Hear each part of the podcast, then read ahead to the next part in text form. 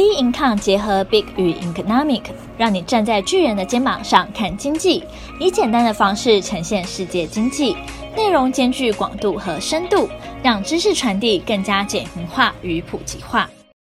各位听众好，欢迎收听投资前沿新观点。今天由我们财经诸葛 David Chen 向各位听众聊聊 Fed 变央行，紧盯政策影响。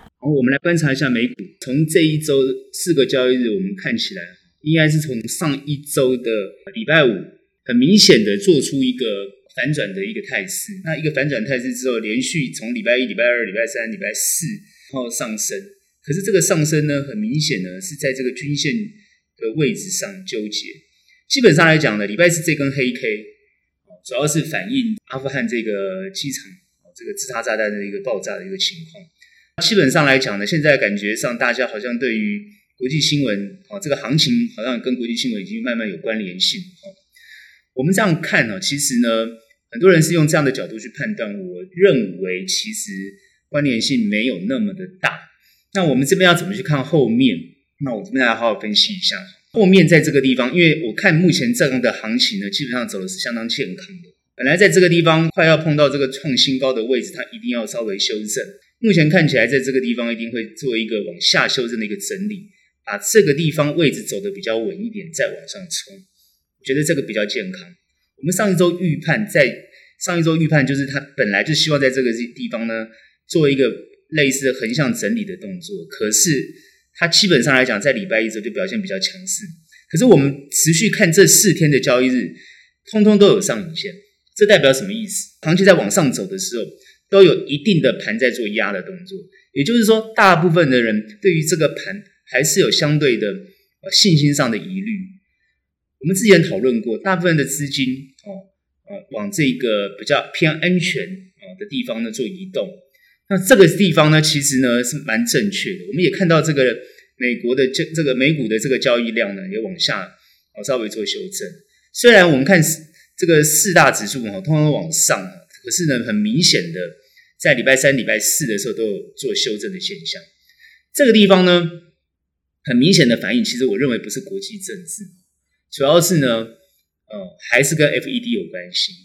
因为呢，Jackson Hole 很快的就要呃开会，开会呢，应该是在今天今天晚上就很明确的会有一些讯息出来。可是他这个讯息呢，其实呢，已经有一些大部分人都在预判。其实呢，FED 我们讲我们讲鲍尔，其实他一直看得很关切的，除了 Delta 病毒的状况之外，另外一个很关切的就是非农就业，包含了青年失业救济金的这个情况，也就是就业的情况。目前美国的就业情况呢，其实呃大部分都认为相对理想。可是我们这一次看到处理失业救济金的情况人数有增加，也就是说开始又有一点疑虑出来。主要呢，应该还是跟 Delta 病毒的肆虐有关系。美国现在目前在面临这个 Delta 病毒的时候呢，呃，还是一样的问题，就是说有些州相当的严重，大部分都是呃反对打疫苗的州，所以看起来呢，不打疫苗哦，让这个 Delta 肆虐在美国呢持续上升。可是呢，感觉美国政府对于病情哦，包含呢对于这个疫情的状况呢，其实呢没有那么的关切。反而我觉得是其他很多州已经啊，我们看到有些州已经希望赶快去救他们的这样的一个态势，就希望大家赶快去救。感觉让中央政府，也就是说 拜登政府，对于这些不配合打疫苗的州，其实是有一点放任的感觉。当然救还是会救，只是会觉得说你们为什么不积极的打疫苗？那基本上来讲，现在包含美国，包含好几个欧洲的国家，包含德国、法国啊、英国。哦针对所谓第三剂哦，包含很已经有些欧洲的国家已经确定要开始打第三剂，但英国还没有。英国是针对身体比较有状况的才建议打第三剂，其他大部分的国家已经都开始建议打第三剂。那还没有打第一剂的国家现在就跳脚了，因为在全球又在抢疫苗。所以目前看起来呢，疫苗的动作还是希望能够继续追赶上疫情的情况。也就是说，疫苗有没有效，还是有效。然后呢，现在针对疫苗的第三季的这样的一个情况，啊，现在呢也在呃欧洲跟美国开始要做这个施打的动作，希望能够呢很完善的去控制疫情。当然也把疫情推向这种流感化的情况，所以呢，慢慢去呼，把重心不是摆在这个疫情上面，但事事实上来讲，疫情还是有影响到基底层的这个经济，目前看起来是这种局局面，所以我为什么会说大部分的人还是紧紧盯着这个 FED 的动作，也就是说，如果说坏消息比较多，我们认为这个缩减购债的情况呢，就不会这么快发生。虽然已经有很多呃，包含这些联储会的这些银行行长啊，或者是这些有投票权的人都已经出来用鹰派的方式做喊话，但是我的感觉，其实以鲍尔的一个动作来讲呢，他应该不会这么快的做这样的一个决定。所以呢，虽然大家呃也在看鲍尔会怎么说，但我预判他不会这么快松口说啊、要做缩减购债的情况。他一定会用一些数据来说，这个情况必须要再继续延续下去。那我认为真正核心，我的观察还是在于拜登政府的他的预算案。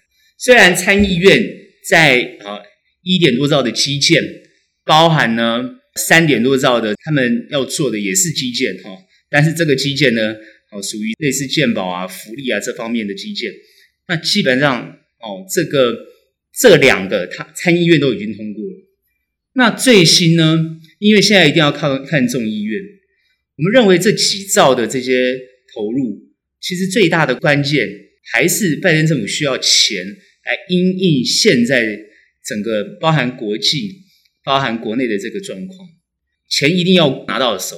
目前呢，虽然只有参院过，众院其实还没有过。哦，那众院呢？现在呢？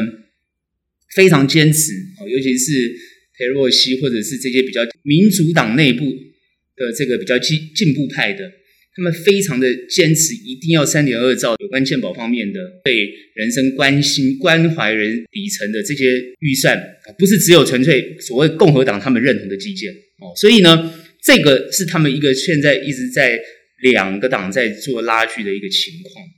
拜登其实呢，他当然希望这些钱通通过。不管多少，最重要是要有钱才能办事。所以现在大家在那边拉锯，其实呢，就是一定要让他过。也就是说，不管是实质上的基础建设，包含了其他的这些健康照护的这些情况，三点多兆，这两个预算就一定都要过。实际上，我们看到共和党其实这边是一直都不赞成的。那如果说这一次，哦，众议院呢不能够很顺利的通过的话，坦白讲，这个情况呢就要持续下去，更不可能让 FED 在这个地方做缩减购债的情况。各位要知道，如果美国政府举债，谁去买他的公债？当然，大部分人都可以买。那主要买的买的买方，其实呢，FED 呢就是肯定是他最大的买方。也就是说，钱一定要能够发下去。谁是支持这个情况的最大的金主？那我们知道就是 FED。可是各位要知道，美国的制度跟我们这个台湾的制度是其实不大相同的。我之前一直讲过了哈，FED 原本是一个很中立的一个机构，它本身不类似台湾的中央银行。可是它现在慢慢的角色已经变成是类似美国的中央银行。哦，所以呢，如果要扮演好这个角色，那鲍尔其实就是中央银行的行长。那基本上来讲，他当然就是一定配合每一次每一任的政府动作。所以我的感觉，现在鲍尔已经不像过去联准会主席这种独立客观判断的这种这种态势。我很明显的感觉，鲍尔是在配合政府。也就是说，美国的经济要好，或是要解决目前美国所有的问题跟现况，这个 FED 就是一个很重要的角色。所以鲍尔他们在评估，或是整个联准会在评估，他不是只有单纯的哦去评估经济情况。当然，连政治情况都要评估进去，所以我们的看法就是紧盯着美国政府的态度，包含鲍尔怎么去配合。而且呢，最新看到最新一则的新闻，拜登政府内部已经有人呃推荐保尔续任这个联准会主席，那这就很明显的感觉出来，联准会已经央行化了。所以这个情况呢，慢慢我们要持续观察下去。原本在这个资本主义社会，其实呃不会政府跟这个资本市场其实是分开来的，那但是现在慢慢感觉上好像已经变成是要配合政府的政策，那这一点呢，也可以课为呢后面持续去观察民主社会它的一个金融体系跟它的政治体系的一个后续的一种演变的状况。美国原本他们不是这样子，现在慢慢感觉上好像已经跟亚洲的国家已经慢慢趋于一致的这种情况。这个可以持续去观察这个整个政治政经的变化，所以我认为这个行情的变化，其实呢越来越会跟他们的政治走向有关系。所以最近大家当然看，哎，礼拜四这根跌的动作，其实我认为其实跟政治没有太大关系，但是很多言论啊谈到就是阿富汗爆炸的情，我看很多很多新闻，尤其在上一周最明显的就是拜登在。阿富汗很快的撤军、撤退的情况呢，让这个呃阿富汗产生一个很严重的一个动荡。最新的状况呢，这个动荡的产生，包含我们看到就是塔利班政权哈，也没有办法现在去控制整个阿富汗的情况。其实阿富汗整个是已经乱了套。大家去看那个机场的情况，大家看很多人都很惊悚，那个画面非常惊悚，感觉现在好像活在当年的这个越战美美军撤离的时候这个情况。其实很多时候你去看，因为它里面有很多这些人，他为什么要去冲冲机场或干嘛的？因为他们就担心被报复。为什么他们担心会被报复？原因是因为他们原来的制度就跟塔塔利班他们制度是啊所谓的这个政权的制度哦，这种酋长制的概念是完全不同的啊。他们是一个这个政权基本上是现在哦现在已经被推翻了，就是。阿富汗这个政权，这个是一个民主化的一个政权，走的是西方的民主化的一个方式。尤其在阿拉伯世界里面，尤其是像这种哦神学士啊，或者这种基本教义派，他们这种是完全不能接受的。所以目前看起来，阿富汗的情况还会持续乱。感觉上，不管是呃北约组织，包不管是美国，完全是一个好像失控的状况。为什么会错估局势到这种情况？我看那个拜登呢？直接派派这个中情局的局长呢，直接去跟塔利班谈。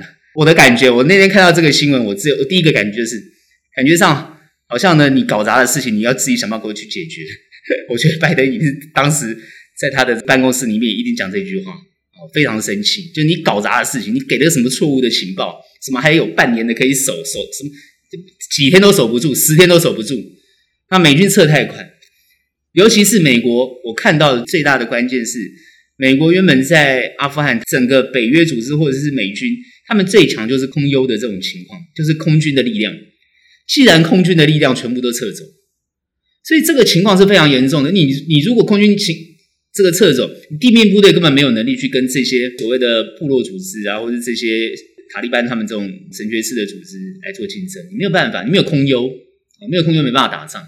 各位可以看过去以往的美军的作战策略，他都先轰炸嘛，后面地面部队才去嘛。所以呢，他们不会轻易的牺牲地面部队，一定是先用空军来做，因为空优是他们最大的力量。那目前看起来，你空军如果撤的话，后面就没有力量。当然，当地的守军根本就不是这些长时间作战的这个对手。那当然，上一周有听有听到有其他反抗军，也就是说原本政府的这些军队啊，好像拿回了三个城市。可是后来这个声音又。又淹没了，那肯定是局面也是不乐观。目前看起来呢，整个阿富汗的首都现在是非常非常的混乱，到底要撤多少人？现在看起来人数不断的在增加，这样的情况会危及到美国，美国的民众也开始关心这个情况。但是我认为，如果关心这个情况会影响后面的行情，其实呢，大部分的法人呢，其实我觉得是还好，他们不会去看这个东西，大致上还是关切美国现在失意的经济。好，包含呢疫情，包含人民的消费性。上一周有提到，就是整个消费信心，哦，感觉上没有提升，哦，一直在往下走。目前看起来呢，对于行情呢，我认为鲍尔在这几方面的讯息下，我觉得鲍尔今天的这个说法上，一定还是趋于比较保守，哦，不会这么激进，偏鸽派的看法。所以呢，其实很多人在猜测这个缩减购债的时间点，其实时间点没有变。因为今天就算他讲了也没有用，他他如果很鹰派说他马上要立即呃缩减购债，看起来他不会这样做，因为时间还没有到。我们预判在还是年底或者明年初，所以时间还没有到，他不用急着在这个地方讲。所以目前看起来呢，行情呢基本上来讲，这个资金的市场充沛情况还会持续，尤其在这几这四天的一个反弹的走势情况之下，各位可以来特别去关注到比特币涨到五万块的这个这个讯息，这个情况，那就代表说资金还是非常的充沛，所以以至于各位可以看到整个亚洲啊，几乎呢也是做一个很明显的反弹。虽然现在主要是观察到后续的这个量量能有没有办法持续在增长。如果很多资金往安全的一地方移动，不会这么快的移出来，这个市场的这个成交量就会往下滑。那当市场不再热的时候，就算是市场游资很多，它不再热，那它一样呢，反弹力度或是涨升的力度就不会这么快，也不会这么强。我认为不让行情这么快往上冲刺，其实是对的。这个地方一定要降温，所以这是好事。好事呢，就代表说有好的股票在这个地方呢。哦，就是各位可以好好去关注，所以我的看法跟上一周看法并没有太大的改变。也就是说，好的机会、好的股票持续可以去布局。之前我在前几周已经开始跟大家讲，也就是说前几周听听我 podcast 的，或者是有听到一些建议的，如果去布局，其实这阵子都是获利颇丰。如果你下一波你也想要赚到，你就要趁这一波如果还有持续修正的情况之下，好好去布局它。还是有一波往上走升的机会，也就是说，如果行情往下走的情况，各位机会就来；如果行情往上冲刺又突破创新高，各位不用担心，它还是会拉回，绝对会拉回。这个行情绝对是慢慢走，慢慢走，绝对不会很急着往上冲。所以呢，震荡往上趋势看法还是持续没有改变。各位可以持续关注 FED 的动态，我们预判 FED 的动态是这个地方还是趋于保守。不会改变它的持续供给资金的情况，特别关注就是众议院有没有把预算通过。如果众议院的预算也通过，几兆的预算就确定下来。确定下来之后呢，后面呢的政策呢，各位要持续关注哦。主要是后面的几个政策，除了钱下来之外，还有几个政策要特别关注。第一个就是呢，课税的问题。我觉得拜登政府他一定会针对这些高科技业，也就是这些。哦，大型的网络公司哦，做课税的动作，或是做拆分的动作，这个就是后面要去持续关注的情况。那科技业的成长股，他们后面的一些变化，还是要特别去注意。最近还是当然跌升之后还是很旺，所以我们看到的呃情况就是有跌有好的机会，各位呢就要持续去好好的把握。这是我们对美股的看法。哦，台股呢，在上个礼拜五这一根黑 K，当时大家都还是很恐慌的情，所以我们大家已经很明确的预判出来了，台股会往上走的一个情况。果不其然，在礼拜一啊，连续五根 K 线全部都是往上走，这样的一个情况，大家感觉到这个地方呢已经反弹了，感觉大家的信心都已经回来了。但这个地方我要特别请大家注意，因为原本我们上个礼拜估算后面的行情，其实应该是一个震荡往上的情况。可它没有震荡，它直接往上。我认为后续拉回的动作会比较大。很多人手上持股啊，或者有去买进的动作呢，那你也要特别去关注它的这个地方，尤其是下礼拜一的时候，如果拉回的情况呢，就要特别注意。那我这边为什么要这样讲？因为它整个反弹动作太快，涨得太多，它不是在这个地方做一个横向整理，然后再向上的动作，而是很快速的向上。而且在向上的动作过程当中，其实它的量都没有做很大幅的增加。这个地方感觉上是很多人讲说，哎，其实外资没有回来拉嘛，那都是内资自己在做。其实各位要知道哈，你看外资又买又卖又买又卖，其实他们还是在这个市场里面。但是主要那个态度，态度是什么？所谓内资的态度是什么？内资的态度是持续购买，而且是稳住这个行情的信心。其实当然这个是好事，因为你今天弹上来当然是好事。可是最重要是大家不要急，甚至大家不要过度乐观。台股在这个地方走，很多人去看就是说，哎，跟国际的联动性已经慢慢有拉开的情况。实际上来讲，没有拉开来。我们的线型、我们的走势虽然跟这个美股是不一样的，但是各位要知道，不管你去看费半也好，但我们现在也是跟纳斯达不一样，纳斯达现在都是创新高了。不然你去看费半，不然你去看。国际其他的股市，我们当然是跟韩国是最接近，但是我们表现还比韩国强。也就是说，现在这一波全部亚洲现在已经在这个地方拉出好像一个短底的动作哈，在这个地方准备筑底要往上冲。台股呢一飞冲天了，一马当先。但实际上，各位要回头去想一想，冲太快有时候不是不一定是一件好事。雅股只是稍微做反弹而已。其实他们在这个地方还是观察国际的变化，在这边做浮动的动作，尤其是会观察 FED 后面的情况。如果 FED 确定在这个地方做缩减购债，那游资呢就会锐减，市场资金就是态度的问题，市场资金的热钱呢它就会消退。原本我们认为它已经提前在做消退动作，台股很明显从六千多亿变三千多亿，几乎砍半的这种成交量。实际上来讲，这种是有消退的情况，偏向安全、避开风险的这种资产部位去移动，其实这都是好事。这个行情这个地方，它在弹的过程当中，如果它是急弹的话，它就会有急跌的动作；如果说缓步动作的话，我们反而是比较觉得比较健康。所以下礼拜一呢，要稍微比较担心一点，就是说它会不会在下一周做一个修正？但是各位也不要担心，好，它不会破上个礼拜五的这个低点。它应该会在一半的地方之后呢，再持续往上，这样就比较健康。但是如果礼拜一它很强，很强呢，持续往上，甚至突破了之前在一万七千五百跟一万七千六百这个 range 的这个地方前一波的这个高点，它突破了，突破之后呢，甚至呢完全没有反压的持续突破，这个地方呢，就是要去思考台股有没有强到这种程度。如果量能都没有跟上，它强到这种程度其实是虚的，那后面拉回的动作会更强，所以反而会更难操作。所以我认为就是说这一波的反弹，各位有一波不错的获利，在周一的时候，我会建议获利了结是一个好事，等它修正下来你再买回来都是一个好事。但是如果说你期待它这个地方一路往上冲的话，我会建议呢不要做这样的想法会比较好，甚至呢不要太安心了。虽然我觉得国际盘的变化不会太大。但是台股在这一波里面呢，还是我之前提到，就是说，我们看我们要去观察它的筹码变化，因为最近呢已经开始吸引一些短期资金进来，所以呢吸引短期资金进来之后，因为各位都知道，最近当冲的税啊又开始延，继续延，那就代表说还是希望散户的买盘跟当冲的资金进来。那如果说实体，就是说。不是做当中，一看比较中长线的资金呢退场。如果呢交易呢都还是这三千多亿的交易都还是这些短期资金的话，那台股当然就是非常危险。所以目前看起来就是说，希望这个比较稳定的资金持续进驻，然后短期的资金暂时休息，这样会比较好。所以呢，当然希望下个礼拜呢会属于一个比较修正在往上的动作。可各位也不用担心，就是希望就是说不要担心，就是说哦它会修正很多。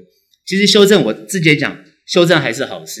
所以我刚刚讲美股修正好事，台股修正持续是好事哦。如果这个地方会操作的人哦，他来回赚会会赚的不少，因为他买跟卖那个点位就抓的非常好的话，会获利不错哦。所以如果知道后面这样走，呃，操作效果效益会非常的好。后面呢的走势呢，对于操作是非常有利的。那台湾目前的现在状况，这个行情呢，到底跟台湾现在目前岛内的情况？有没有什么关联性？目前我们看起来，就是除了台湾现在主要的新闻都还是在这个 BNT 要进来了，高端的议题，还有打疫苗的议题。最近当然大家会讨论的高端的问题。实际上来讲呢，高端的情况呢，大家也不要过度恐慌啊，因为它的这个猝死的这个案例还算是少。因为之前 AZ 啊，这个莫德纳感觉死亡的人数还是比这个高端多，但高端打的人数没有两个品牌的多了，这是。很难，就是比较不能比拟的。但是呢，各位真的是不用过度恐慌。总统、副总统都打给大家看的，那不是说好或不好。疫苗，我之前已经讲过了，只要是疫苗，通通可以打。副作用，它在自然就会，它会化解。因为呢，只要有疫苗经过这个科学的认证，基本上对人体都是有帮助的，尤其是抵抗这个病毒。那我们现在看起来，这个加零的动作，或是清零的动作，或者是各个政府希望能够控制疫情的动作，台湾目前看起来，只要在境外能够控制住，目前一般的社区型的扩散的情况，就基本上会控制住。很多人会认为，就是说台湾基本上在疫情管控的情况下，好像没有其他国家来的严格，因为最近包含越南情况非常严重哦，几乎是要封城的动作，所以很多越南的厂商，我们厂商在越南呢，哈。啊，会不会有这个影响？大家都会持续关注。啊，有些厂都不能上班，要上班必须要要做这个 PCR，他才能确定让你上班。目前越南的情况现在在做严格的管控。先看新加坡，你就在看我们。所以我认为越南的问题会慢慢解决。之前我台湾跟越南好像都是疫情比较少的情况，越南现在在做很严格的管控。我们再看日本，日本现在的疫情情况又更严重，它的管制方式真的是没有像台湾啊这么的严格。那因为之前又有这个冬奥的关系，国门大开啊，哦，那整个染疫的情况就非常严重。那 Delta 现在在日本非常肆虐，但是因为日本疫苗很充分了，所以现在要持续看日本要怎么去控制它的疫情。韩国呢，好像只要一爆发一下呢，又可以控制住，所以看起来这个疫情在亚洲是可以被控制住的。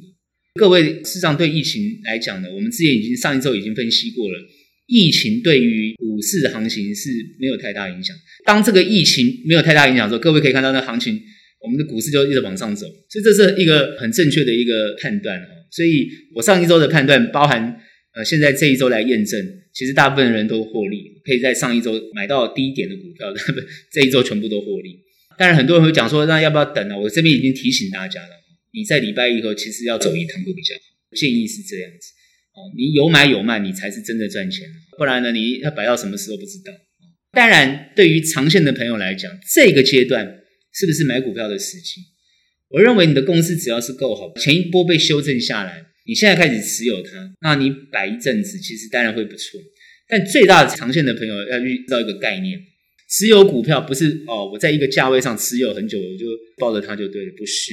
长线的概念是要往下买的概念，也就是说，你不是一次把它买满了，你要有分批、逐批往下买的概念，你就会平均你的成本。等它股票慢慢回升到它合理的价格，或是它符合它未来成长的这个价格，基本上来讲呢，你就会一个很不错的获利。当然，长线的朋友不是在这个地方买卖买卖，不是这样做的，所以呢，这也是一个不同的策略概念。我有时候会在这个地方提一些法人的这个操作策略想法建议给大家，就是说，如果你懂得这样的一个操作策略，不管在行情的变化上，你大部分都可能够获利。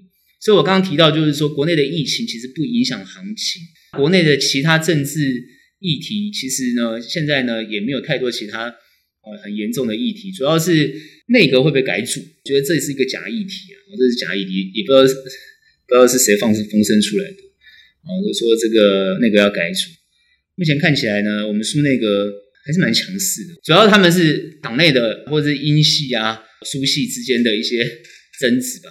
我们看到他们是这样的一个情况，其实这很正常。民进党内常常都是这样子，这其实没有什么，不用太刻意的去过度解读。只是说，在这个过程当中，就算是行政团队换人了，包含连名单都出来了哈，谁是院长，谁是副院长，什么什么，哇，讲得很详细哈。当然，因为很多人是反弹成失踪啊，然后呢，不管是在野党啊，或者是他们自己党内啊，都有一一批这个反扑的力量哈，针对这个行政院长他们的一些作为，包含最近一直谈到这个苏院长的一些很强势的作为，包含新闻媒体都曝光出来，一直都在讨论哈。其实现在看起来，整个内阁团队也没有犯多大的错误啊，因为现在的重心都放在疫情的管控，包含怎么取得疫苗，包含怎么样管控一些情况。那主要是上一周发生的一个新闻，对于爱猫人士来讲呢，非常的痛苦，想要抗议啊走失猫的这个情况。那我这边为什么提到走失猫？好像这个新闻又不影响行情。其实我常讲，就是说有时候一个执政团队，你看起来他风平浪静。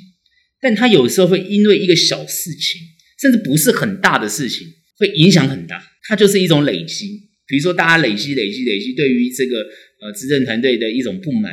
然后当他一个小事情的时候，他就有可能推翻了执政团队。那因为现在当然总统跟内阁都是同一个党，他顶多就是内部换人而已。换行政院长其实没什么了不起的。我们之前看大部分的总统啊，台湾因为是总统制。动不动就换行政院长，换的很频繁了。那这个换这没有什么，但是对这个行政院长的派系，他就有什么。好，这个各位要知道，它跟他的里面有很多的学问，因为本身民党他有很多的派系，那所以呢，这个就会有影响。当然，就也影响到什么？影响到这个国营事业的这些董事长的任命。所以有时候他一下台，其他全部他任命的全部都要下台。那这就影响什么？就是大家认为的。哎，这是不是有利益的问题？所以为什么各位想说，哎，政治人物为什么要去当政治人物？各位有权力呀，不要去想那是权力啊，权力很重要。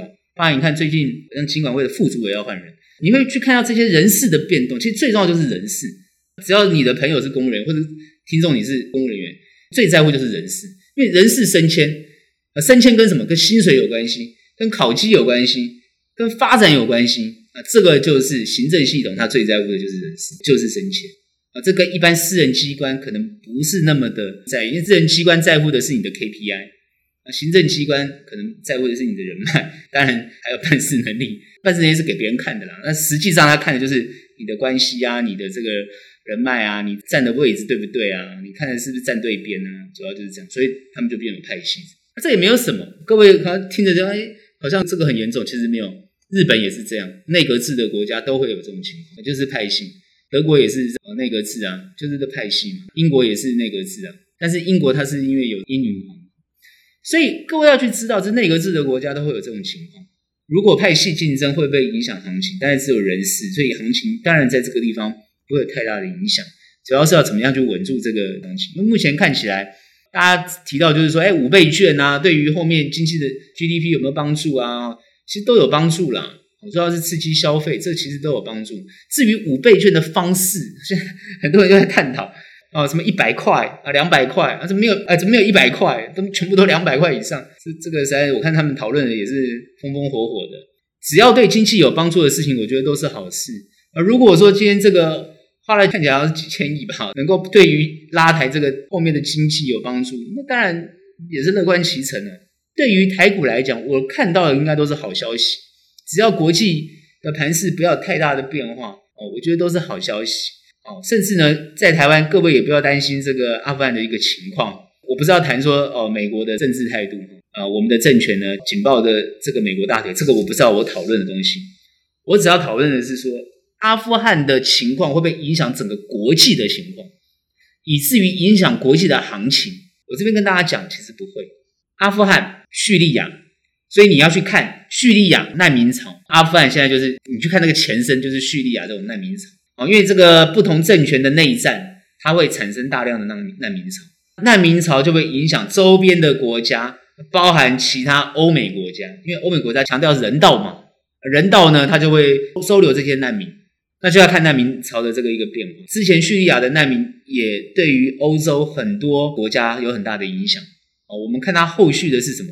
是包含他们因为收留了这些难民，后来呢，发觉右翼组织很明显的票数快速成长，因为很多原本欧洲国内就不能接受外来的这个移民，那你这些左翼的政权去接受了外来的移民，以至于造成这个右派的势力很快的崛起。这点就是欧洲现在最担心的情，极右这个势力会不会在又在欧洲盛行？大家很担心的情况，难民是刺激这个点出来的原因。很多人就是说，我他接受难民，但是希望难民赶快等这个国家的内部稳定之后，希望难民赶快回家。那看阿富汗的情况，是不是能够有这些往好的方向去做改变？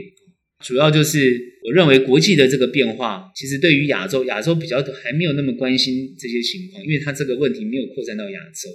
我看亚洲也没有国家跳出来说他要接受多少难民。其实，因为呃，中亚有些国家已经在接受难民，因为主要就是那个地缘的关系。国内对于难民并没有提出很多，岛内幅员也不够大，所以没有提出很多看法。只是呢，大家要知道，就是说我们关心国际政治的同时，啊，要关心就是国际对于台湾的政治的变化。那目前台湾的政治情况还算是稳定，虽然有很多一些反对的声音，但是那都不大。行情呢，我觉得在这个地方就会走得比较稳。我希望行情是走稳，也就是说，在这个地方确实走出一个好的底的一个状况，然后量慢慢增加，行情慢慢往上升。我觉得这是对于后面行情最有利的判断。最好是它这样的走势呢，能够很快速的度过美国缩减购债的动作，收回资金的情况。也就是说，大家也习惯把这些游资迅速收回，让资金处于一个比较健康的态势，而不是。泛滥资金的情况，把那个资产价格推得非常的高。